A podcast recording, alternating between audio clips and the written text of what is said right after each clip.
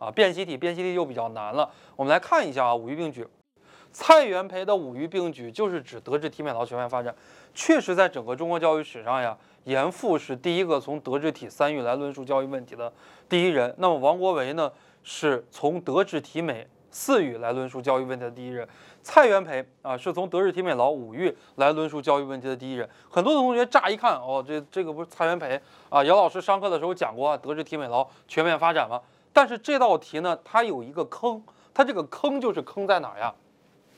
蔡元培的五育并举就是指德智体美劳，他这个错了。如果说蔡元培啊是最早提出德智体美劳的，或者说蔡元培主要的教育目的、教育方针或者是教育目标就是德智体美劳全面发展，这句话是对的。他特定了一个五育并举。什么是五育并举呢？军国民教育、实力主义教育、公民道德教育、世界观教育、美感教育。呃，他特定了这五育，它就不是德智体美劳了啊。军国民对应的是体育，实力主义对应的是智育，这也是我们说后来啊一一对应的。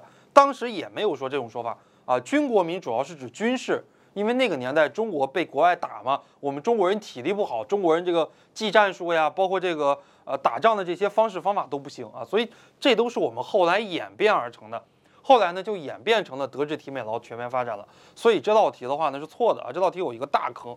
教元培的蔡元培的教育方针确实包含了德智体美劳，但是五育并举本身啊，它没有劳动教育，包括五育并举本身，它也没有智育，也没有体育，也没有德育，它这些都没有啊。他之前的这种说法，五育并举的说法就只能是这个说法，就是我们回到一百年以前啊，它只是这样的一个说法。